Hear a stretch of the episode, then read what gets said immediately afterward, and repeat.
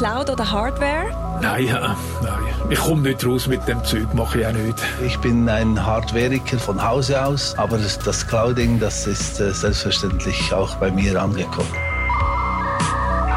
Herzlich willkommen zur 16. Episode des Netz-Podcasts. Wir sprechen im Podcast über Aktuelles aus der Netzpolitik mit Bezug zur Schweiz. In dieser Folge sind die Themen die Plattformregulierung, der digitale Service Public und das drohende Leistungsschutzrecht. Wir nehmen diese Folge am 28. Oktober 2022 auf. Ich bin Rahel. Ich bin Kire. Und ich bin Jörg. Es gab wiederum einige positive Rückmeldungen. Vielen Dank hierzu. Wir haben in der letzten Folge ja über das Stromnetz der Zukunft gesprochen und insbesondere über Smart Meter. Hierzu hat uns Michel eine Nachricht gesendet und er hat gemeint, seht ihr denn wirklich Einsparpotenzial? Messwerte zum Verbrauch müsste doch der lokale Stromversorger selber messen können. Das muss doch nicht zwingend beim Endverbraucher passieren. Smart Meter Verpflichtung sehe ich eher bei den Unternehmen. Nun vielleicht wie wir auch diskutiert haben ähm, in der letzten Folge, ist, dass die Stromversorgung zukünftig ja viel dezentraler sein wird, insbesondere auch bei der Erzeugung, so Stichwort Photovoltaikanlagen und auch Speicherung von Strom. Und das wird dann auch ziemlich viel mehr Steuerung benötigen. Aber natürlich kann dieses oder sollte dieses ähm, dezentral passieren, vielleicht sogar komplett lokal. Und wichtig scheint uns aber, ähm, eine Trennung der Daten. Also es gibt ja zweierlei von Daten. Die einen Daten sind für die Abrechnung und die Statistik notwendig und die müssen dann auch beim Anbieter vorhanden sein, dass zum Beispiel eben eine Rechnung gestellt werden kann. Aber diese Daten können dann auch in Perioden zusammengefasst werden, sodass da auch dann die äh, Datenschutzfragen und Bedenken dann auch berücksichtigt werden können, währenddem dass die Daten zur Steuerung ähm, ja sehr viel feinteiliger sind und die dann aber dafür eher nur lokal Verwendung finden und auch nicht zwingend gespeichert werden müssen. Ähm, und das Thema ist aber auf jeden Fall sehr vielseitig und wir haben uns bereits vorgenommen, ähm, darauf nochmals dann in einer späteren Folge zurückzukommen. Also vielen Dank für, für die Rückmeldung. Das Thema bleibt äh, uns erhalten und schickt uns auch sonst gerne weiterhin eure Gedanken. Wir sind beispielsweise über das Kommentarformular oder auch über Twitter unter @netzpodcast erreichbar. Heute geht es aber um drei andere große Themen. Ihr habt es schon gehört. Das erste davon, das wir jetzt diskutieren möchten, das ist die Plattformregulierung. Was ist die Plattformregulierung ganz kurz? Man versteht darunter Regeln für die großen Online-Plattformen. Das sind ja sehr unterschiedliche Plattformen, ähm, können Warenplattformen sein oder auch äh, Plattformen, in denen man Hotels buchen kann, Flüge und so weiter. Vor allem geht es aber heute um die Kommunikationsplattformen, also YouTube, äh, die, die Meta-Plattformen, Facebook und Instagram, Twitter, äh, ganz, und ihr kennt noch ganz viele weitere. Es geht um diese und wahrscheinlich habt ihr jetzt auch schon gehört vom Digital Services Act und dem Digital Markets Act. Das sind die großen europäischen Projekte, die sich auch um diesen Bereich kümmern. Die großen Kommunikationsplattformen, die ich jetzt auch gerade beispielsweise ein, ein paar ernannt habe, genannt habe, die haben ja unser Zusammenleben und die öffentliche Debatte in den letzten 15 Jahren radikal verändert. Man merkt das zum Beispiel, wenn man überlegt, wie hat man vor 20 oder 30 Jahren abgestimmt? Woher kamen Informationen, um sich eine Meinung über eine politische Vorlage zu bilden? Und dann merkt man, wie wir heute Instrumente zur Verfügung haben, die es schlicht und einfach noch nicht gab vor zwei, drei Jahrzehnten. Wir sehen auch an diesem Beispiel, dass sich Kommunikation und die öffentliche Debatte auch in einigen Aspekten zum Guten verändert hat. Es ist heute viel einfacher, Informationen zu finden. Es gibt eine größere Vielfalt. Man kann seine Meinungsäußerungsfreiheit auch besser wahrnehmen, in dem Sinne, dass man ein größeres Publikum ansprechen kann, mindestens potenziell. Und diese Hürden auch in der öffentlichen Debatte sich einzumischen, sind sehr viel kleiner. Man kann heute ganz viele äh, PolitikerInnen beispielsweise oder sonstige wichtige Leute direkt erreichen auf solchen Plattformen. Also diese Plattformen haben uns viel Gutes gebracht. Sie haben aber auch ein paar sehr problematische Seiten. Äh, ihr kennt die alle. Man bewegt sich ja auch oft auf den Plattformen und begegnet diesen Phänomenen. Das sind Phänomene wie Hassrede, die teilweise auch wirklich äh, zu konkreter physischer Gewalt führen kann, die aber auch einen Effekt hat, dass Leute sich zurückziehen aus den Plattformen, sich nicht mehr äußern, weil sie eben die Reaktionen fürchten. Das nennt man dann in der Fachsprache den Chilling-Effekt. Es gibt auch Phänomene wie diese massenweise Verbreitung von falschen Informationen, die uns auch sehr verunsichern, äh, wenn wir uns eine Meinung bilden über Akteure oder über Themen. Und es gibt auch Intransparenz und äh, privatisierte Regeln, wann etwas gelöscht wird, wer blockiert wird. Man hat wenig Rechte, sich dagegen zu wehren und hat auch äh, einfach ein, eigentlich fehlende digitale Grundrechte. Und manche vergleichen das ja mit dem Wilden Westen. Äh, wie würdet ihr das sehen? Ist das der digitale Wilde Westen auf dieser Kommunikationsplattformen? Ein bisschen schon, aber ein bisschen ist das auch nicht verwunderlich. Es ist nach wie vor eine neue Technologie, wo wir als Gesellschaft noch nicht ganz verstanden haben, wohin es gehen wird. Und ich kann mir gut vorstellen, in den Anfangszeiten der Druckerpresse oder auch als Radio aufkam, war das wahrscheinlich auch ziemlich wilder Westen, wo jeder, der über die entsprechenden Mittel verfügt hat, mal gedruckt und gesendet hat, was er will. Und dann, früher hieß es auch, du glaubst ja wahrscheinlich alles, was irgendwo gedruckt ist. Und heute heißt es, du glaubst ja alles, was im Internet steht. Ähm, wir sind in dieser Lernkurve drin. Ja, es ist jetzt wahrscheinlich nicht so, dass es im, im Bild, dass es jetzt eigentlich so die Gesetzlosigkeit ist, sondern es, es gibt Gesetze, also die Gesetze gelten ja genauso auch, auch für die Plattformen oder im, im, im digitalen Kontext, wie sie auch sonst gelten. Aber was wir natürlich schon sehen, ist, dass sie sich zum Teil mindestens sehr schlecht umsetzen lassen, dass es sehr schlecht dann auch Konsequenzen hat, dass man irgendwie auch einen Gerichtsweg beschreiten kann, weil es das Ganze natürlich auch dann sehr oft im internationalen Kontext gesehen werden muss und wir da dann eben darauf angewiesen sind, wie die Plattformen dann allenfalls auf Basis von ihren allgemeinen Geschäftsbedingungen oder ihren sonstigen äh, Regelwerken, ähm, die sie gerade für sich erlassen haben, dann entscheiden, ähm, ob jetzt Informationen sichtbar sind, nicht sichtbar sind, ob Accounts gesperrt werden etc. Und das ist natürlich dann für, es sind dann nicht, nicht gerade rechtsstaatliche äh, Mechanismen, die da eigentlich dann zum Anwendung kommen sollten. Abgesehen vom Begriff vom Wilden Westen, den man eben äh, teilen kann oder nicht, es gibt einen Konsens in der digitalen Zivilgesellschaft, dass es Änderungen braucht, dass es Regeln braucht für diese Kommunikationsplattformen, einfach damit auch die Grundrechte der Menschen, damit die durchgesetzt werden können, damit die auch wirklich da gelten und nicht einfach das Recht des Stärkeren oder das Recht der kapitalistischen Logik, wo ja die meisten dieser Plattformen dann auch aufgebaut sind. Einfach auch um unser demokratisches Zusammenleben und das Debattieren, das spannende Debattieren von, von gesellschaftlichen und politischen Themen da zu erleichtern und zu stärken. In der Schweiz, eben im Gegenteil zur EU, ich habe es schon erwähnt, ist da bisher nicht viel passiert. Es gibt auch keine große öffentliche Debatte um solche Regeln.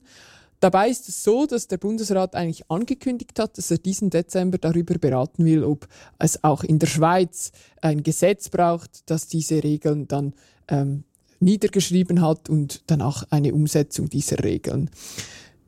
Wenn ich von der digitalen Zivilgesellschaft spreche, äh, wen meine ich da? Ihr kennt vielleicht Politpulse, das ist der Zusammenschluss der digitalen Zivilgesellschaft, den ganz viele Organisationen dabei sind. Und ähm, einige dieser Organisationen haben sich zusammengeschlossen und jetzt ein Joint Statement ähm, veröffentlicht, über das wir gleich sprechen. Ihr findet das auch dann in den Show Notes. Und das Joint Statement wurde federführend geschrieben von äh, Kire und mir seitens der digitalen Gesellschaft von Angela Müller von Algorithm Watch und von Riccardo Ramacci von der Stiftung Mercator. Das Joint Statement, was steht da drin? Das Statement ähm, schlägt zehn Punkte vor für faire Regeln auf Kommunikationsplattformen. Und diese Regeln, die sollen vier Zielen helfen, nämlich eine stärkere demokratische Kontrolle dieser Plattformen, Sie sollen besser vor Hassrede schützen, vor Diskriminierung und Manipulation und sie sollen einen besseren Informationszugang gewähren und Desinformation, die massenhafte Desinformationsverbreitung eingrenzen. Ich werde jetzt hier nicht auf alle zehn Punkte gerade eingehen. Ich kann vielleicht zwei, drei wichtige herausnehmen. Das erste wurde schon angesprochen vorhin von Kire. Das ist die Durchsetzbarkeit eigentlich bestehender Regeln, bestehender Gesetze. Und das ist halt schwierig im internationalen Kontext, dass diese großen Firmen, die nicht den Sitz in der Schweiz haben, dass die überhaupt belangbar sind. Hier braucht es sicher lokale Ansprechpersonen, es braucht eine lokale Vertretung dieser Firmen. Abgesehen von dem finde ich aber andere Punkte auch sehr wichtig. Und das eine, das ist wirklich so der Kern der digitalen Grundrechte, nämlich dass es endlich transparente und zugängliche Verfahren braucht auf diesen Plattformen. Was heißt das? Das heißt, dass wenn ich gelöscht werde, wenn ein Beitrag von mir gelöscht wird, dann ist es heute gut möglich, dass ich nie erfahre, weshalb oder dass die Begründung sehr schwammig ist, im Sinne von, sie haben gegen irgendwie die, die Benutzungsbedingungen verstoßen, deshalb wurden, wurde ihr Post gelöscht und ich kann mich dann auch selten wehren. Und das muss sich ändern, weil heute ist man wirklich der dieser Willkür einer großen Plattform ausgeliefert in diesem Sinne. Und das ist gleichzeitig ein großer Challenge, ein System einzuführen, das fair ist, das ähm, ein, ein, eine kleine Art Rechtsstaat auch einbringt in diese, in diese öffentliche Debatte. Aber es muss äh, eigentlich das Ziel sein, dass Löschungen begründet sind, dass man sich beschweren kann, ohne riesige Aufwände, ohne dass man sich gleich einen Anwalt nehmen muss und dass man ein Verfahren erhält, wo man Rechte zugesichert erhält, wo ähm, einfach auch äh, eine, eine sinnvolle Vertretung von beiden Seiten ähm, vorhanden ist und man sich dann irgendwann vielleicht einig wird und vielleicht nicht. Dann auch ein zweiter Punkt, den ich auch wichtig finde, Hassrede ist etwas, das ganz viele Frauen betrifft. Ich bin selber im politischen Kontext sehr aktiv und das ist ein, etwas, das ich ganz oft höre von Frauen, dass sie nicht in die Politik gehen wollen, weil sie sagen, auf Social Media habe ich wirklich keine Lust, mich zu exponieren, weil da einfach ganz viel zurückkommt, was, äh, entschuldigt, äh, die, die Worte aber unter aller Sau ist und das ist heute schwierig zu ahnden. Hassrede gilt in der Schweiz gegen ähm, verschiedene Minderheiten als Straftatbestand, aber nicht, ähm, Hass, nicht Hassrede oder Diskriminierung aufgrund des Geschlechts. Das ist etwas, was wir auch fordern, weil es sonst tatsächlich dazu führt, dass Frauen sich vermehrt aus solchen Räumen zurückziehen. Was seht ihr für wichtige Punkte in diesem Joint Statement? Also für mich ist ein wichtiger Punkt, den man aus anderen Bereichen kennt, wenn irgendwo herausfinden wollt, wo die Strippenzieher sind oder in einem Ermittlungsverfahren, gibt es den Kernsatz Follow the Money. Also woher kommt das Geld, woher kommt die Macht, der Einfluss und für mich sollte das besser ersichtlich sein, auch im Internet, in diesen Plattformen. Also insbesondere zum Beispiel bei der Werbung dass wirklich klar ist, wenn jemand Geld zahlt, damit etwas publiziert wird, damit man auch das zurückverfolgen kann. Ich sage jetzt mal in der bisherigen analogen Welt inklusive Fernsehen, da bekommen alle die gleichen Werbungen serviert, da ist es mal noch schnell klar und wenn da jemand etwas manipulativ machen will, dann haben sehr schnell alle diese Plakatwerbung gesehen, damit das ein öffentliches Thema da, da, da, fällt man ziemlich schnell auf. Aber im Internet kann man ja sehr gezielt Werbung machen, so dass das der Allgemeinheit gar nicht mehr auffällt, wie spezifisch und manipulativ diese sind. Und wenn man nur schon mal sagt, hey, was wer wie viel Geld in diese Werbung mit dieser Spezifität investiert hat, dann wird das erstens mal einen kühlenden Effekt haben, das weniger einzusetzen und man kann das dann auch wirklich gezielt diskutieren und analysieren. Und für mich ist das allgemein, also jeder, der irgendwo einen Bericht schreibt, ist nicht hundertprozentig neutral, nur schon deshalb, weil wir hundertprozentig neutral auch nicht definieren können. Es gibt kein Messgerät für Neutralität. Aber wenn man ein bisschen weiß, woher ein Artikel kommt, was das Umfeld ist, dann kann man selber das ein bisschen einschätzen. Und ich, ich kann problemlos einen Bericht einer Gegenseite lesen und da weiß ich ungefähr, wie viel ich dort abtemptieren muss, zum, zum eben diesen Bias in der Meinung ein bisschen herauszufiltern oder auf meine, auf mein Wertesystem umzumützen, wissen, wo kann ich einfach einverstanden sein und wo muss ich sagen, ja, da liegst du jetzt falsch. Im Moment sind wir ein bisschen in der Situation, weil das schwierig möglich ist, dass man immer noch sagt, dem glaube ich alles und dem glaube ich nichts mehr. Und das ist kein gutes System. Also man sollte auch bei seinem besten Freund viel Vertrauen schenken, aber ein bisschen Kritik am Leben lassen und auch dem größten politischen Gegen mit viel Kritik entgegenkommen, aber ihm die Punkte, die er recht hat, auch noch zugestehen können.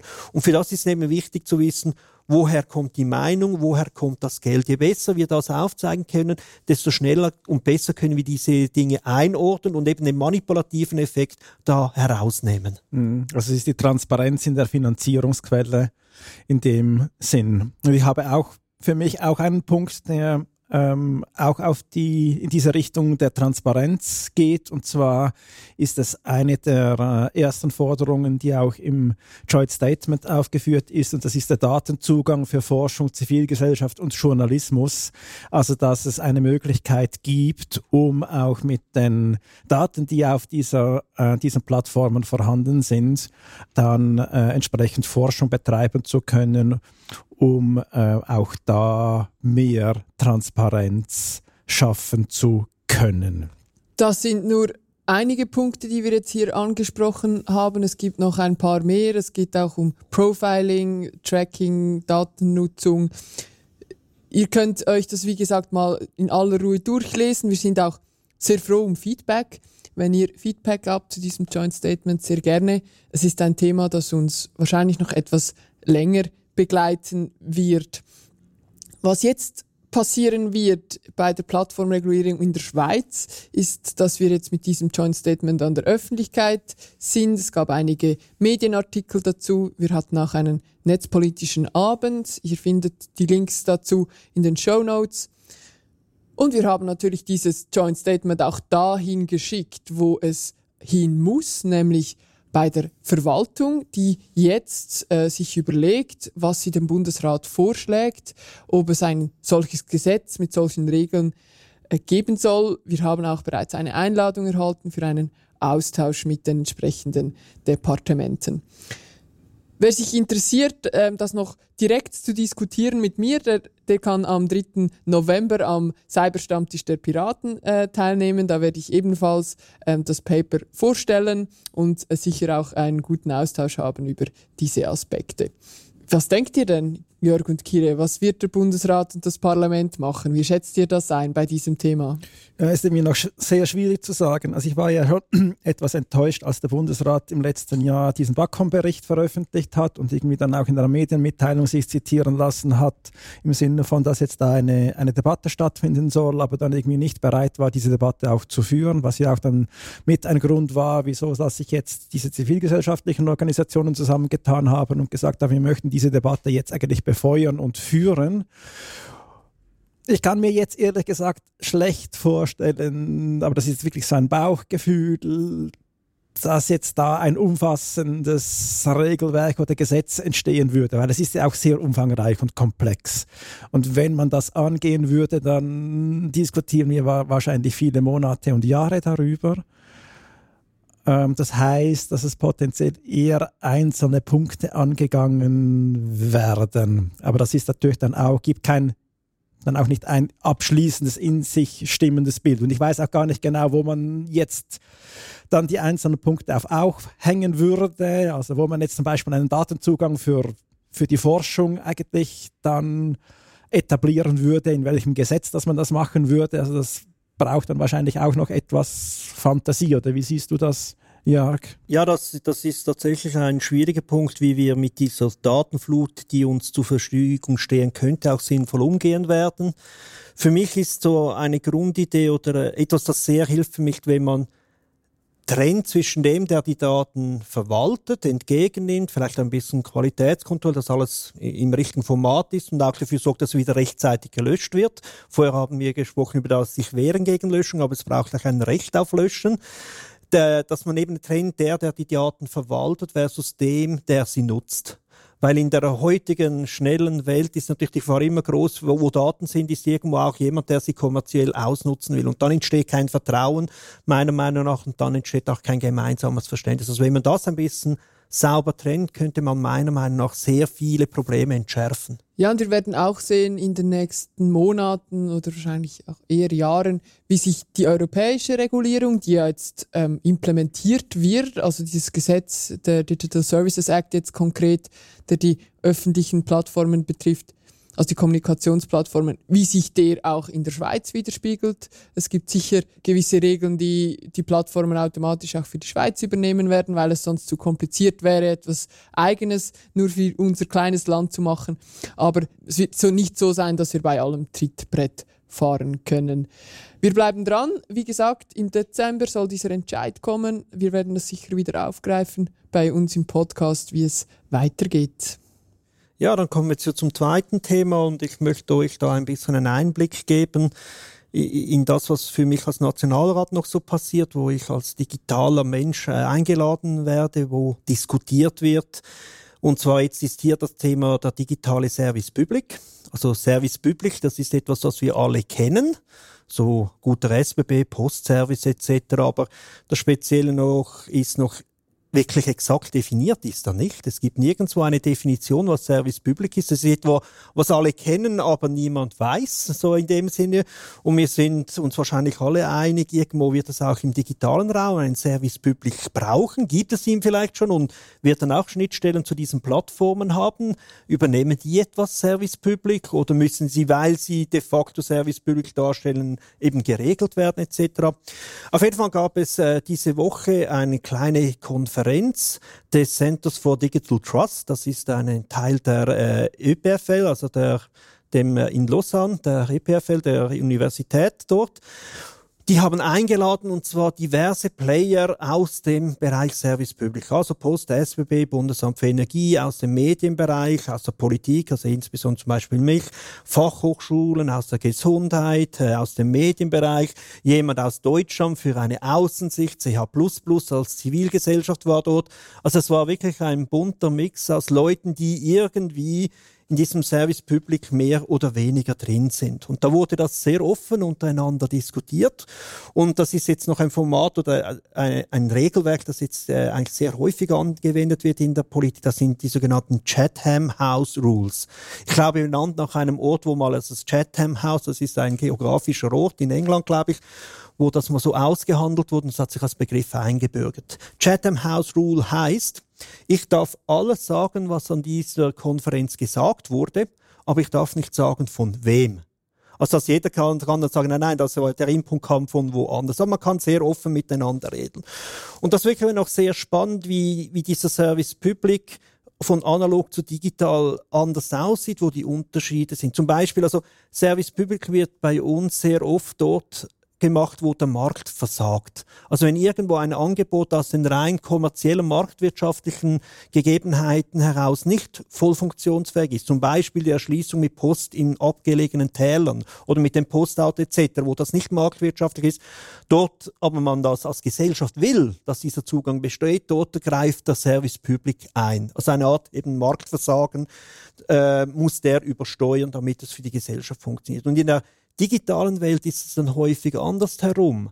Dort ist es so, dass der Markt für eine Firma so effizient funktioniert, sagen wir zum Beispiel Suchanfragen, dass plötzlich ein Anbieter alles aufsaugen kann, dieser Lock-in-Effekt, weil auf die Skalierung für den sich so rechnet, dass er jegliche Art von Konkurrenz ausschalten kann, alle Nutzen abziehen kann und eigentlich in die andere Richtung ein Marktversagen entsteht, was auch wieder nicht gut ist. Also das sind so die Fragestellungen, wo ist dann der digitale Service Public, warum entsteht und wo braucht man ihn. Es wurde sehr breit diskutiert, es war eigentlich allen Beteiligten klar, dass es einen digitalen Service Public braucht, dass der äh, digitale Souveränität stärken soll, die Selbstbestimmung der Bevölkerung stärken soll. Äh, auch, dass man ein gemeinsames Verständnis davon haben sollte und nicht in einzelnen Silos denken, also dass wirklich äh, Datenstandards oder eben auch das, was wir vorher gesagt haben, mit den Daten aggregieren, zur Verfügung stellen für andere. Äh, oder eben die Frage war zum Beispiel beim äh, internationalen Zugsverkehr. Also wenn du heute mit dem Zug international fahren willst und ein Velo dabei hast, Also da kannst du eine Doktorarbeit darüber schreiben und eigentlich sollte das ja möglichst einfach sein. Aber das heißt, diese Systeme müssen irgendwie ihre Daten so anbieten in, an Schnittstellen, dass das nächste Land oder nur schon das Land in der Mitte, wo der, die Person vielleicht gar nie aussteigt, das trotzdem äh, eigentlich medienbruchfrei äh, durchfahren kann und sich nicht irgendwie 20 Regeln abfragen muss, ob jetzt am Freitagmorgen im Stoßverkehr ein Velo mit Anhänger im Abteil Nummer 3 überhaupt erlaubt ist, sondern das, das muss einfacher werden. Also das waren so die, die großen Fragen. Es ging dann auch um Fragen wie Digital First, also als Angebote soll man zuerst digital anbieten, aber auch analog. Oder soll es sogar ein Digital Only werden? Also Angebote in Zukunft sind nur noch digital und die Leute, die nicht so direkten Zugang zum Internet haben, für die so, sorgt man für ein Zusatzangebot, also irgendwie so eine, äh, ein Assistenzangebot, damit sie trotzdem das digitale Angebot nutzen können. Und das sind so Fragen gewesen. Was dann auch noch speziell war, wie die verschiedenen aktuellen Service betroffen sind. Also die SBB wird weiterhin analog Zug fahren, weil ein Zug ist ein physikalisches Objekt, aber der Verkauf von Billets verlagert sich ins Internet und in einigen Ländern gibt es gewisse Billets, könnt ihr gar nicht mehr am Automaten oder am Schalter kaufen, sind nicht im Angebot. Und in der Schweiz herrscht noch die Meinung, nein, wir leisten uns diese Schalter, die absolut defizitär sind, damit eben jeden auch mal ein, ein ausgeweitetes Beratungsangebot von einem Menschen direkt in Anspruch nehmen kann egal wie gut er mit digitalen Medien umgehen kann. Und das ist, das ist jetzt zum Beispiel ein Service Public, der analog bleiben wird. Ganz betroffen ist natürlich die Post. Die Briefe sind am Verschwinden. Die Pakete nehmen zu, aber die Briefe, die verschwinden ins Nichts. Und das ist, war noch eine sehr spannende und ich fand auch offene und konstruktive Diskussion. Das ist ja bei jedem dritten Podcast ist irgendein Thema, ist äh, die Post sucht ein neues Geschäftsmodell, oder? Das hatten wir schon ein paar Mal hier und Sie sind ja da auch äh, mit vielfältigen Ideen unterwegs, um das ganz harmlos zu sagen. Was ich mich noch gefragt habe, Jörg, gerade wenn wir jetzt über die SBB reden, und du hast es ja erwähnt, die Billette kaufen wir heute sehr oft online und äh, es gibt ja auch Easy Ride, dieses neue Ding, wo man ganz schnell einfach auf dem, auf dem App sich da ähm, einloggen kann und, und das Billett kaufen kann. Und das ist ja ein gigantischer Datenschatz, den die SBB da hat inzwischen, oder? Die wissen eigentlich, wie sich die halbe Schweiz da durch, durch den Pendelverkehr bewegt. Und gleichzeitig ist es ein privatisiertes, also ist ein Unternehmen, das eine AG ist, aber gehört der öffentlichen Hand. Und was so ein Grundsatz ist, ähm, den wir oft schon hören und den auch, glaube ich, die digitale Zivilgesellschaft sehr wichtig findet, das ist Public Money, Public Code. Also das heißt, diese Unternehmen des digitalen Service Public, die wären ja eigentlich, die sind eigentlich öffentliche Unternehmen und wäre es denn nicht auch äh, wichtig, dass man sieht, dass diese Unternehmen auch ihre, ihre Datenschätze beispielsweise oder auch, dass, dass sie die zur Verfügung stellen, dass sie transparent sind, dass sie in ihren, ähm, ihre Systeme beispielsweise vermehrt mit Open Source Software machen und so weiter. Also dieser ganze Kon Kontext, war das auch ein Thema? Also nicht jetzt irgendwie spezifisch noch eine Stunde über dieses Thema, aber es wurde angesprochen und ich glaube hier sehen die meisten, die da dort waren, schon ein ein grundsätzlich ein gemeinsames Verständnis. Also auch die Daten, dass man die eben nicht silomäßig, hey, ich habe Daten, ich behalte für mich, solange ich die Daten für mich habe, kann ich sie maximal nutzen und mich von meiner Konkurrenz abgrenzen. Das war wirklich nicht der Spirit. Das ist ja auch beim aktuellen Service Public nicht unbedingt der Spirit, der dahinter steht. Also da sehen Sie es schon auch und also auch mehr eben Standards, die funktionieren. Ich glaube auch Open Source ist da nicht die große Problematik. Es wird sicher noch eine Frage geben bei der Sicherheit, dass nicht auf je, je, möglichst schnell Daten sammeln und jedem anbieten und dann hat plötzlich jemand auf etwas Zugriff, was nicht sein sollte. Also man sollte nicht zu schnell alle Daten ins Internet stellen, bevor man nicht äh, geprüft hat, dass die Zugriffsrechte auch wirklich sauber und korrekt sind. Wir haben es vorher gehört bei der Energie aggregierte Daten, da kann man etwas entspannter sein bei der Sache, aber wenn es dann wirklich um den sekundengenauen Stromverbrauch einer Einzelperson geht, muss man schon überlegen, wer darf diese Daten haben, weiterverwerten oder im schlimmsten Fall weiterverkaufen. Also diese, dieses Verständnis ist da. Äh, es ist nicht überall exakt gleich im, im gleichen Maß vorhanden, aber ich glaube, dafür wird man sich einigen können. Was mir noch durch den Kopf gegangen ist, du hast ja auch vom diesen beiden Prinzipien Digital First oder Digital Only gesprochen. Und was ich denke, was dann noch ein wichtiger Aspekt darin ist, es ist beim, beim Digitalen gibt es ja dann auch nochmal Unterschiede. Also wenn man jetzt sieht, wir haben auf der einen Seite haben wir den, den, den Schalter und dann haben wir den digitalen Schalter und ist jetzt das zugänglich, dieser digitale Schalter dann über einen normalen Computer oder ist er nur noch zugänglich über ein Smartphone und eine App? Ich glaube, das macht nochmal einen Unterschied jetzt hinsichtlich der Zugänglichkeit, ob jetzt das dann für alle Personen eine Möglichkeit ist, um auf dieses Angebot zugreifen zu können, können während eben während viele Leute oder es einige Leute geben mag, die, die kein Smartphone haben oder keine, dann vielleicht auch keine E-Idee haben möchten, ähm, die vielleicht dann noch Voraussetzung ist, aber vielleicht Zugang auf einen Computer haben oder Zugang zu einem Computer haben, der dann durchaus auch bei jemandem anderen stehen kann oder nochmals öffentlich zugänglich sein kann und dann über diese Variante dann Zugang zum entsprechenden Angebot hat. Also da wird es dann schon nochmal im Detail noch unterschiedliche Betrachtungsweisen geben, die man führen muss, damit eben auch Leute dann nicht abgehängt werden und eben dann keinen Service Public mehr haben, weil es dann eben Leuten vorbehalten ist, die gewisse technische Mittel und Fähigkeiten haben. Auf jeden Fall und ich glaube, das ist die, diesen Leuten, diesen Unternehmen auch bewusst. Sie ist natürlich immer das Problem, je mehr Wege ich offen halten muss, äh, desto mehr von diesen Wegen sind finanziell nicht attraktiv. Das heißt, die muss man irgendwie quersubventionieren oder das bewusst als politischer Service Public auch sagen, das leisten wir uns, das sind wir unserer Bevölkerung schuldig. Äh, eben wie die Poststelle, dass die Post in, im Bergtal genau gleich oft zugestellt wird wie in Zürich gleich neben der Postzentrale das sind äh, andere wirtschaftliche Rechnungen, aber das sagen wir als Schweiz, das wollen wir. Aber jetzt zu deinem Beispiel. Es, äh, jemand hat eine Anekdote erzählt, da war die Person in einem Zug neben, hat, weil der Zug voll war, bei einer Siebner-Gruppe Platz genommen, so zwei Vierabteile nebeneinander. Und als es dann um die Billette etwas kaufen ging, hat sie ganz einfach mit dem Smartphone hingehalten und bezahlt und alle anderen waren erstaunt und so etwas. Und da, da, dann nahm sie die Gelegenheit wahr, jetzt will ich diese Gruppe doch ein bisschen digitalisieren. Und hat gesagt, ja, nehmt doch mal alle Smartphones hervor. Und es haben alle ihre Smartphones hervorgenommen und da ging es in die SP ab und dann, der Fehler war nicht die mangelnde Digitalisierung, sondern die Leute hatten keine Kreditkarte. Also grundsätzlich keine Kreditkarte. Also sie waren nicht im Bereich IT nicht digitalisiert, sondern im Bereich Finanzen haben sie ihr Leben so geschaut, ich brauche keine Kreditkarte, ich habe mein Bankkonto, ich habe mein Bargeld, meine diese Karten und ich, ich lebe doch nicht so, dass ich eine Kreditkarte brauche. Also also es war nicht mal das Element der Digitalisierung, das hier gescheitert ist, sondern aus einem ganz anderen Bereich, weil die einfach ja ein anderes Verständnis haben, wie man mit Geld umgeht.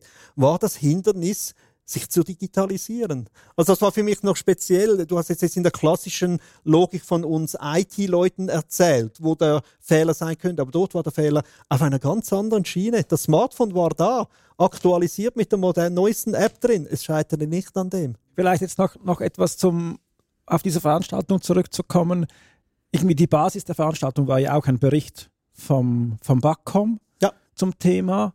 Und was sind jetzt, was sind jetzt die, die Resultate oder die nächsten Schritte? Was ist, was ist zu erwarten? Kannst du da noch etwas dazu sagen? Also der BACOM-Bericht war unter anderem auch ausgelöst durch einen Vorstoß von Mingli Marti, die mal das äh, wissen wollte. Und das war also er wurde dann am Anfang auch vorgestellt. Und der ist öffentlich einsehbar. Die Links äh, findet ihr bei uns in den Show Notes. Äh, es ist eine gute Übersicht über all die verschiedenen Bereiche, wo das drin ist. Da sieht man, was los ist, was das ein bisschen für Implikationen hat. Aber auch, und das ist halt immer das Problem bei solchen Berichten, weil auf die beruft sich nachher jeder, das ist häufig so ein bisschen der kleinste gemeinsame Nenner über alle Departemente, über alle Bereiche.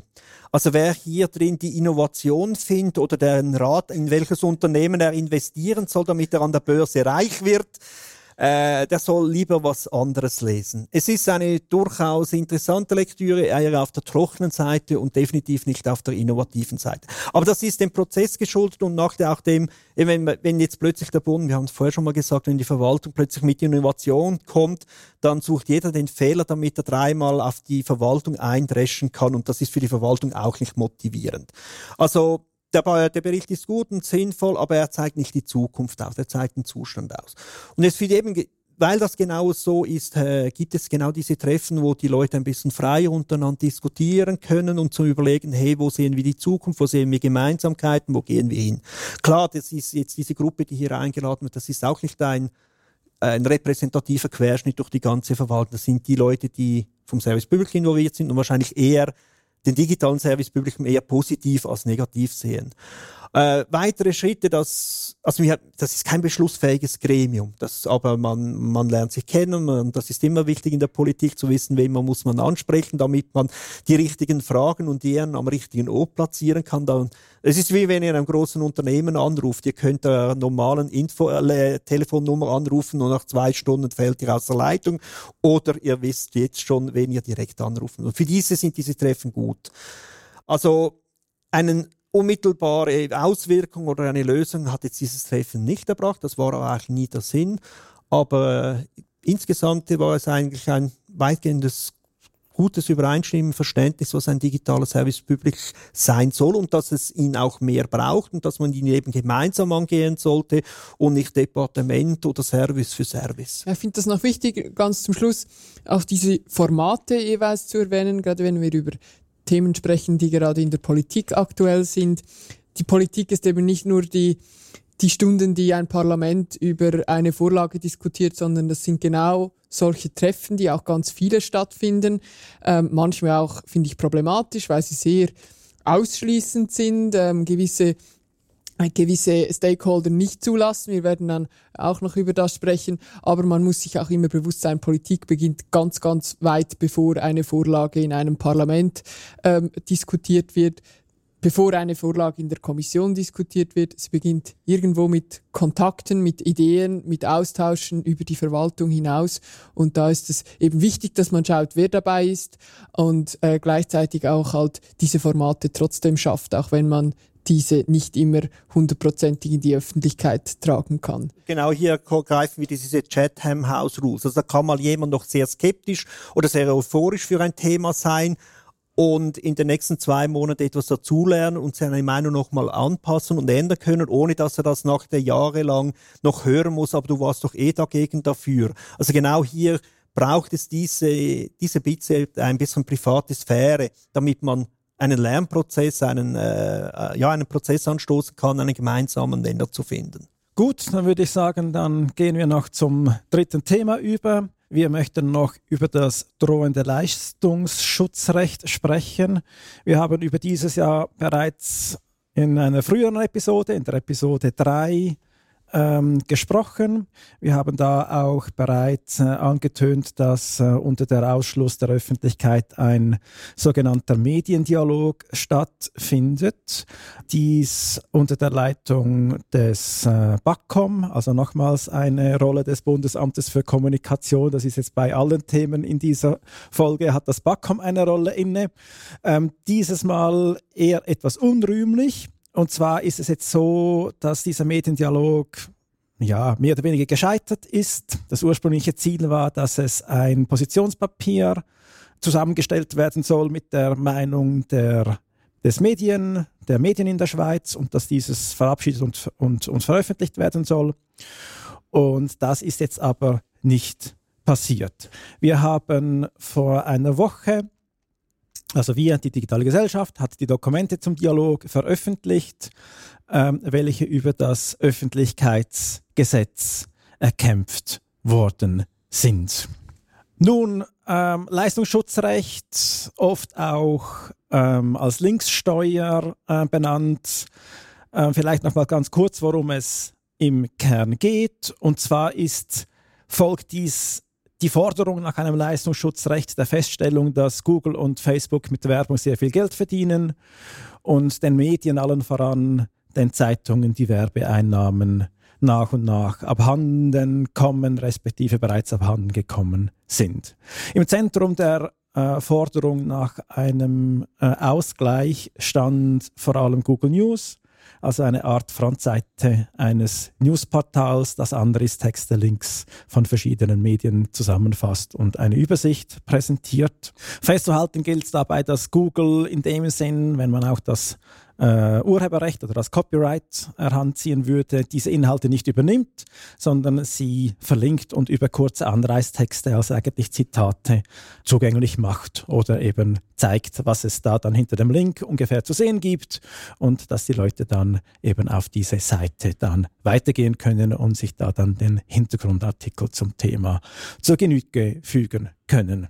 Und Genau, was vielleicht auch noch zu sagen gibt, diese Anreistexte oder diese Snippets auch genannt, die können sehr gut von den Medienhäusern gesteuert werden. Also das Medienhaus hat eigentlich die Macht oder die Möglichkeit, um zu sagen, was dann bei jedem Artikel in diesem Snippet oder in dieser Vorschau tatsächlich zu sehen ist, in, die, in diese Google News Vorschau oder dann auch in einer, in einer Suche oder das auch unterbinden kann, wenn sie dieses nicht möchten.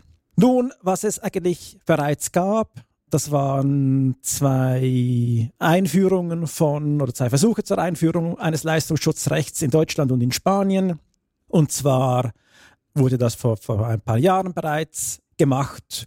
Und was der Effekt war, da jetzt insbesondere ja auch Google ähm, zu Recht auch sagen kann, dass sie gerade mit Google News gar keine äh, Werbung da ausspielen würden und entsprechend auch keine Einnahmen haben, ähm, da war die logische Konsequenz dann, dass sie das Geschäft oder das Anführungsschlusszeichen Geschäft eingestellt haben und entsprechend dann, das ist das Beispiel Spanien, äh, Google News kurzerhand eingestellt haben. Diesen Dienst war also nicht mehr zur Verfügung.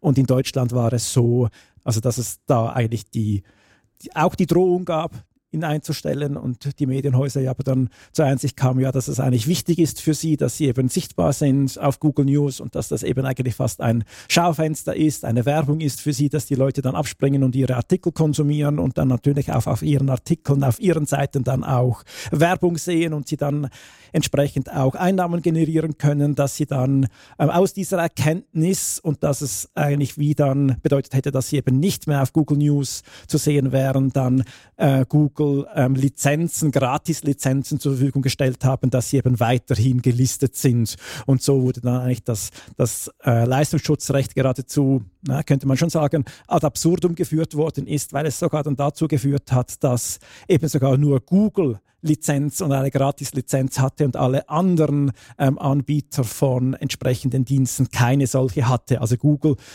war dann eigentlich sogar nochmals privilegiert in diesem Markt.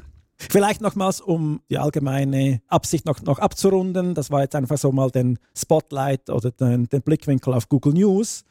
Und da gibt es aber natürlich noch andere Plattformen, die dann auch betroffen wären durch diese, diese Linksteuer, ähm, allen voran zum Beispiel Facebook. Und da ist es aber natürlich so, dass es dann nicht diese News-Vorschauen sind, dass, sondern dass es da eigentlich ja Leute sind, die diese Plattformen benutzen und ähm, über Themen sprechen und natürlich dann Links austauschen. Und zu, dieser Link, zu diesen Links gibt es dann auch jeweils eine Vorschau. Aber das ist jetzt nicht in dem Sinn ein einen Dienst, einen sogenannten Newsdienst, der angeboten wird, sondern es ist ja mehr dann eigentlich im Debattenraum, wo halt Links getauscht werden und dann Leute sich dann eben, wenn über ein Thema diskutiert wird, dann sich die Leute dann auch kundig machen können auf dieser Seite, wo eben der Link hinzeigt, um die Debatte dann entsprechend weiterführen können oder die Quelle der Debatte dann nachvollziehen können. Und dann auch noch natürlich im Fokus, das sind Suchen, insbesondere halt die Google-Suche.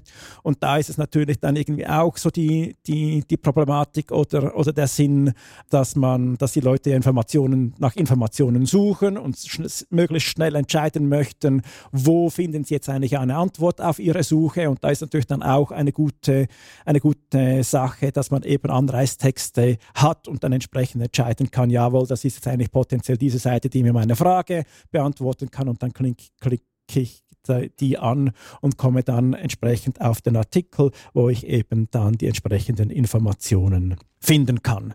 Klingt für mich irgendwie nach Internetausdrucker versus alle anderen. Also das, das spielt äh, sicherlich mit.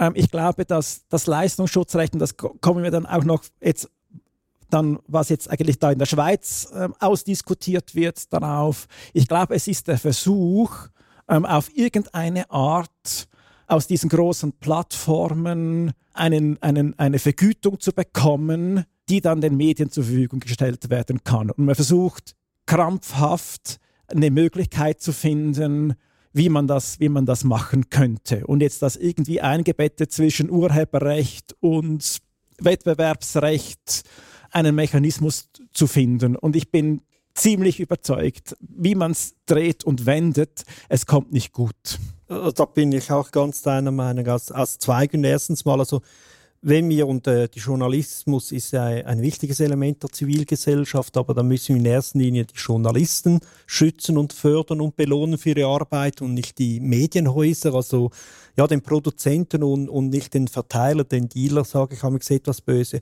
Und das andere ist die Grundidee des Internets, warum das so ein Erfolg ist, ist ja, dass sich gegenseitig verlinken und auch zitieren. Klar, mit zitieren meine ich jetzt nicht ganze Bücher kopieren und behaupten, es sei die eigene Leistung. Man auf den anderen verweisen zu können und halt den Verweis ein bisschen äh, größer und darstellen zu können, damit der andere auch versteht, was, was es dort zu finden gibt, wenn er dann auf diesen Link klickt. Also das ist für mich eines der Grundelemente, eine der Erfindungen, die es vorher nicht gab. Einen Zeitungsartikel konntest du früher nicht anklicken. Wenn du auf das Papier drückst, dann machst du dir höchstens den Finger schmutzig, mehr aber auch nicht. Also das ist das, das war das neue Element des Internet. Und diese Steuer versucht jetzt genau das abzuwürgen oder unattraktiv zu machen oder irgendwie zu missbrauchen. Und ich finde, das Internet hat seine Probleme. Über das haben wir auch vorher bei der Plattformregulierung diskutiert. Und da müssen wir als Zivilgesellschaft durchaus hinschauen und auch mal eingreifen. Aber nicht, nicht das Grundelement des Internets versuchen abzuschießen, weil man eben, so wie du sagst, irgendwo versucht, noch ein paar Franken von denen, die erfolgreich sind, denen abzugraben. Das ist für mich definitiv der falsche Ansatz. Ja, respektive, wo, wo man dann jetzt ja auch und zu Recht diskutiert, und das ist ja auch in der Einführung ist, dass man die Internetkonzerne und nicht nur die Internetkonzerne, ganz allgemein die Konzerne im internationalen Kontext eben mit einer Mindeststeuer oder mit einer Steuer belegt und dann diese dann entsprechend dann äh, diese Gelder, die da eingenommen werden, dass, damit man die dann zum Beispiel eben in eine Medienförderung dann, dann stecken könnte. Wobei, und das ist jetzt kein netzpolitisches Thema, natürlich dann schon auch die Frage ist, wie diese Medienförderung dann nach welchen Kriterien, dass da dann Geld ausgeschöpft werden soll. Aber eben, wie gesagt, es ist ein, kein netzpolitisches als Thema. Und da, da, da, sind wir uns wahrscheinlich in der Politik auch nicht ga, ganz einig, aber das ist dann eigentlich wie die entscheidende Frage, was sind die Kriterien, nach welchen gefördert werden soll. Aber es ist ja eh ganz generell beim Leistungsschutzrecht oder allgemein in, in diesem Komplex eigentlich wie zwei Fragen, also wie generieren wir Einnahmen oder was wird dann jetzt tatsächlich besteuert? Und das andere ist dann eigentlich der Schlüssel, wie wird denn das entsprechend dann verteilt? Und insbesondere dann jetzt auch unterhalb der Medien und dann auch noch nochmals, wie werden die Journalistinnen und Journalisten daran beteiligt etc. Das sind dann eigentlich, ist wahrscheinlich fast noch die, die kontroversere Frage. Oder ich kann noch mal auf meinen äh, Teil hier einen Rückgriff machen. Service Public. Also wir haben heute leider dass es ein Marktversagen gibt beim äh, Verbreiten von Informationen. Früher war das ein Geschäftsmodell über Zeitungen, Inserate etc., das in sich funktionierte, dass man in dem Sinn vom Staat her nicht sehr spezifisch regulieren oder fördern oder etc. Und das hatte in sich einen Wert, den die Leute bezahlen konnten und wollten. Und das Businessmodell äh, Nachrichten zu schreiben ist heute nicht mehr gleich lukrativ wie vor 30 Jahren. Also eben hier eine Art Marktversorgung. Und dann ist die Frage, sollen wir als Gesellschaft hier einen Service Public einführen, mit genau den Frage stellen, wen finanzieren wir? Darf jemand, der sich selber Journalist nehmen, nennt, bereits dem Staat eine Rechnung schicken oder gibt es da gewisse Kriterien? Oder sind diese Kriterien dann schon äh, Staatspropaganda, wie es ja in gewissen Ländern definitiv gemacht wird? Ja, also die Medienförderung ist ein, ein, ein altes und großes Schlachtfeld, glaube ich. Was man aber schon sagen muss, ist, äh, das, das Geschäftsmodell Nachrichten zu schreiben, das hat es eigentlich nie gegeben. Man hat es einfach immer quersubventioniert, innerhalb des gleichen Zeitungsblatts mit mhm. Werbungseinnahmen, äh, also mit den Marktplätzen und, und den Kleinwerbungen und so weiter. Und dieses Geschäft gibt's auch immer noch, aber es ist jetzt getrennt, oder? Wir gehen auf Ricardo und oh, Immo Scout 24 und wie das alles heißt, oder? Das war man früher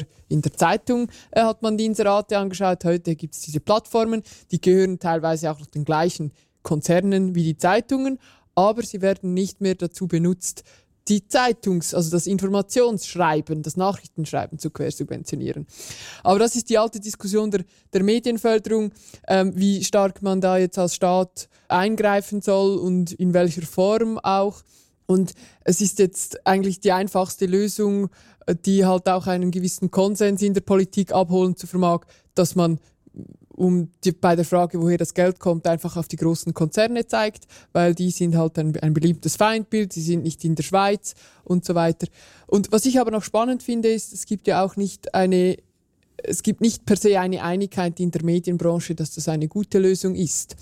Es gibt gerade die Befürchtung auch, dass dann primär wieder die großen ähm, Medienhäuser nur davon profitieren, weil die eine in der Aushandlung von solchen Lizenzen und von solchen Verträgen, wie dann da das Geld fließen soll beim Leistungsschutzrecht, einfach eine größere Macht haben und die Kleinen eigentlich keine Chance und dass die gar nichts rausholen können.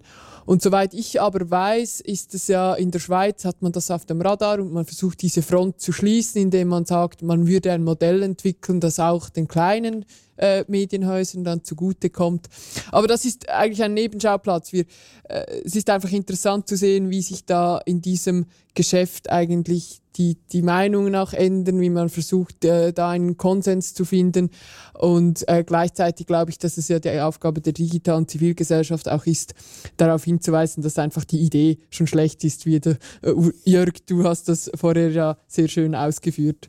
Genau, und auch diese Uneinigkeit jetzt auch innerhalb von den, den Medien selber, die hat jetzt zu einem großen Teil auch da, dazu geführt, dass es keine, dass es dieses Positionspapier nicht gibt. Also aufgrund dieses Mediendialogs, das vom BAKOM, hätte ein solches verabschieden sollen und weil sich auch die Medien nicht ganz einig sind, konnte ein solches jetzt nicht verabschiedet werden. Was wir jetzt aber wissen aus den Dokumenten ist tatsächlich in welche Stoßrichtung, dass es eigentlich jetzt in der Schweiz gedacht wird und wohin die Reise gehen würde. Und es sieht jetzt also tatsächlich so aus, dass Snippets, also diese Anreisetexte, dass diese vergütungspflichtig werden sollten. Und zwar, dass die großen Internetplattformen, welche journalistische Publikationen und zwar, das ist eigentlich dann wichtig, zu kommerziellen Zwecken zugänglich machen, dass diese vergütungspflichtig werden. Also man zielt da jetzt halt tatsächlich auf die großen Internetplattformen ab, die dann entsprechend ähm, über Snippets und Links auf die Plattformen oder die Seiten der Medien und Zeitungen in der Schweiz verlinken. Was nicht ganz klar ist ähm, aus den Texten, ist, was mit zugänglich machen gemeint ist. Da wird dann auch von online abrufbar gemeint geschrieben, aber das dürfte dann eben eigentlich sein, unter zugänglich machen, dürfte dann eben eigentlich die Verlinkung gemeint sein. Und dieses Geld, das dann über diese Vergütungspflicht eingenommen werden soll, das soll an die Herausgeber dieser pu journalistischen Publikationen, also die Medienhäuser, dann ausgeschüttet werden, wobei es hier eine kollektive, eine sogenannte kollektive Verwertung geben soll. Also das wird über Verwertungsgesellschaften dann abgewickelt, wie wir sie zum Beispiel auch an anderen Orten kennen oder auch im Bereich von, von Zeitungen, äh, die Proliteris zum Beispiel da zu erwähnen wäre. Nun, das ist jetzt so der, der aktuelle Stand der Debatte das stellen sich dann natürlich dann die Fragen, die wir auch vorhin bereits angetönt haben, also was jetzt dann eben genau dieses Snippet ist und, und vergütungspflichtig ist, respektive Potenziell könnte das auch heißen, wenn, wenn eigentlich das Snippet vergütungspflichtig wird mit diesem neuen Gesetz, es aber dennoch weiterhin das äh, Zitatrecht gibt. Also wenn ich von Hand eine Zusammenfassung dieser Seite mache und das als Vorschau verwende, dass dann das ja eigentlich die Zitatfreiheit nach wie vor ist, könnte das auch bedeuten, dass wenn man eben das manuell macht oder, oder auch vielleicht maschinell macht, eine solche Zusammenfassung, dass man dann das Leistungsschutzrecht und diese Vergütungspflicht wieder umgeben, umgangen hat. Also da werden sich dann noch einige, also noch einige ähm, Fragen dann stellen, neben eben halt der ganz grundsätzlichen Frage, ob man eigentlich diese, man kann sie auch als Werbung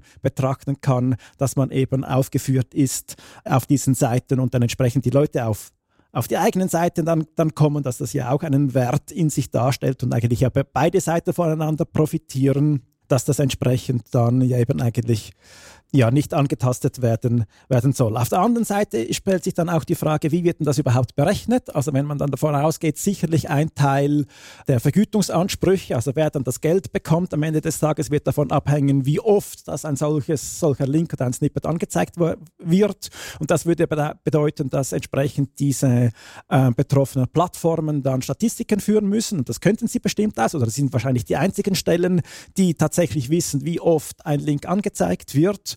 Und dann müssen Sie aber auch eine, eine, Liste mit allen Domänen haben, die den Medienhäusern zugewiesen ist. Und das wäre dann natürlich auch wieder der Mechanismus, der es erlauben würde, wenn dann Google sagt, ja gut, also alle die, die Domänen, die auf dieser Liste ist, diese, diese Links lassen wir nicht mehr zu, zum Beispiel auch auf Facebook zum, zum Teilen, wäre das auch wieder der Mechanismus, um zu sagen, wenn ich denn doch geteilt werden möchte, dann nehme ich einfach meine Domain ab dieser Liste und dann sind wir eigentlich wieder an dem Ort, wo es dann eigentlich tatsächlich eigentlich auch wieder eine ja, eigentlich ähnlich wie in Deutschland, da plötzlich eine Gratislizenz gibt oder man sich dann vom Mechanismus ausnehmen kann, wenn man eben sagen möchte, nein, ich finde eigentlich gut, dass man über mich diskutieren kann, auch mit Links, damit die Leute eben auf meine Seite kommen können. Also das heißt, es bleiben ganz viele offene Fragen, die Diskussion wird weitergehen. Was jetzt ganz konkret ansteht, ist, dass im Dezember noch eine Vorlage für ein Gesetz kommen soll, für eine Vernehmlassung.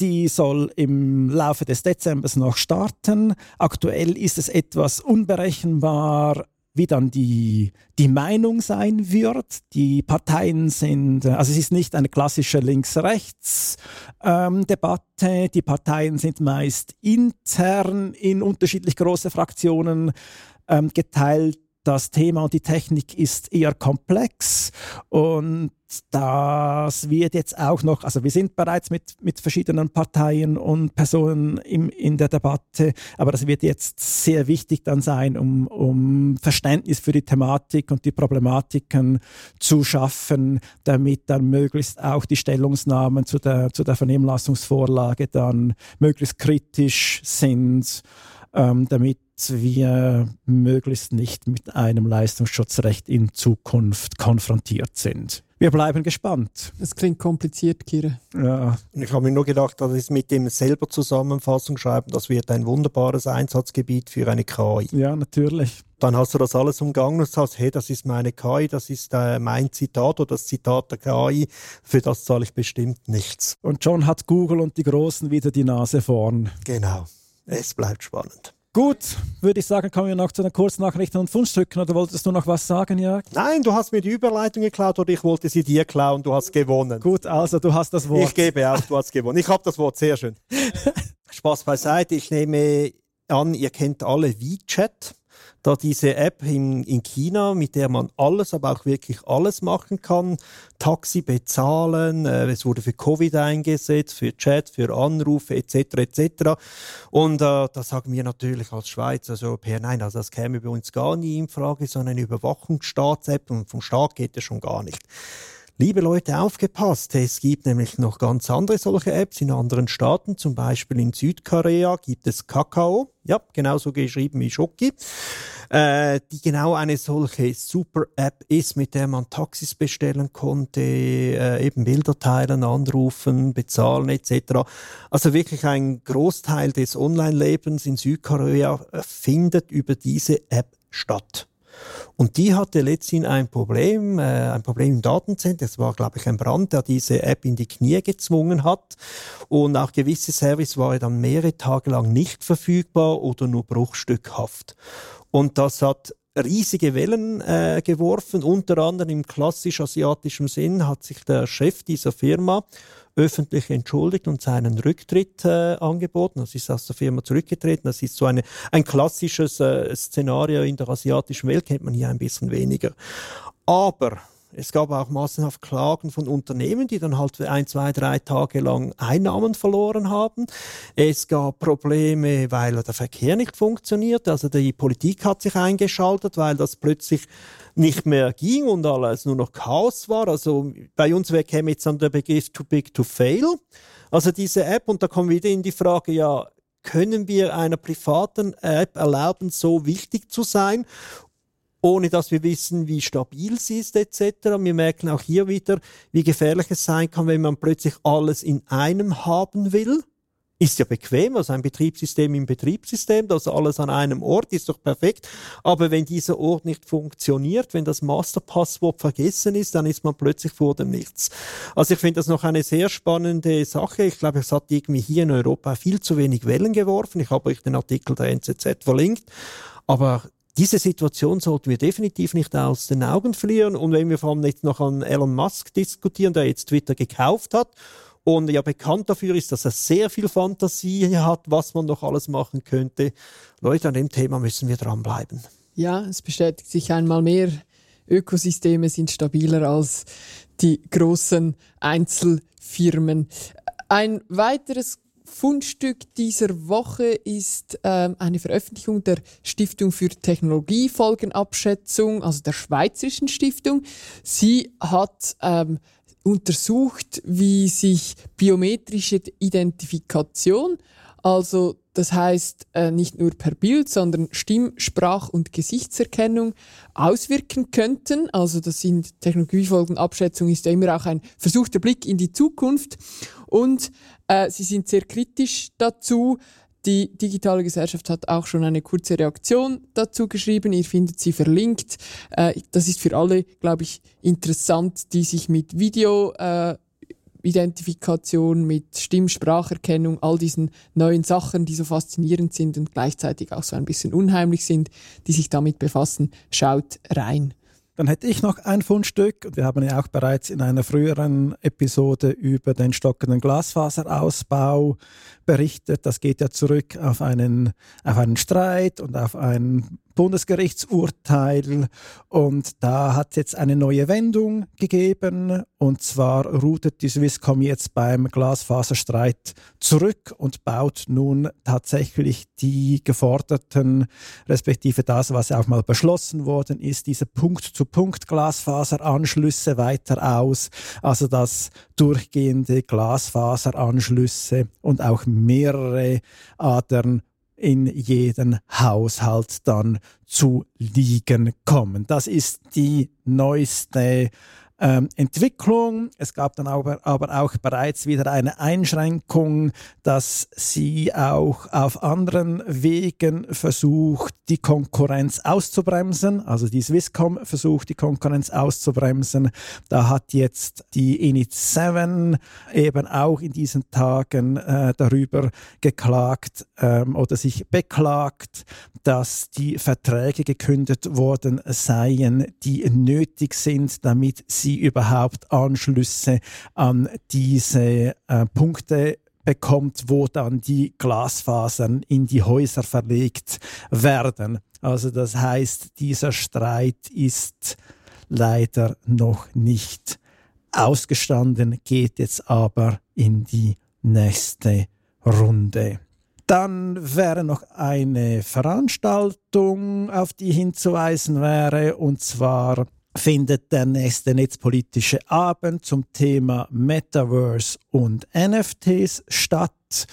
Über dieses Thema haben wir hier im Podcast ja auch schon mal gesprochen. Und zwar der Hintergrund ist, dass kürzlich die Prosenektute ein NFT-Projekt gestartet hat und auch ihr Metaverse-Engagement bekannt gegeben hat. Und das hat ähm, eher kontroverse Reaktionen dann äh, gegeben und mutiert von dieser ähm, Begebenheit ähm, und diesem Interesse möchten wir der Frage nachgehen, was das Metaverse ist, was es mit NFTs und Kryptowährungen zu tun hat und was nun von all dem zu halten ist. Zu Gast am Netzpolitischen Abend ist Marcel Waldvogel. Mit ihm werden wir diese Themen diskutieren. Dann vielleicht noch ganz wichtig, das Ganze findet am Dienstag, am 15. November 2022 im Debattierhaus Karl der Große in Zürich ab 19 Uhr statt. Damit sind wir am Ende dieser Folge. Wir danken euch fürs Zuhören und wir freuen uns vor allem, wenn ihr uns weiterempfehlt. Tschüss und bis bald.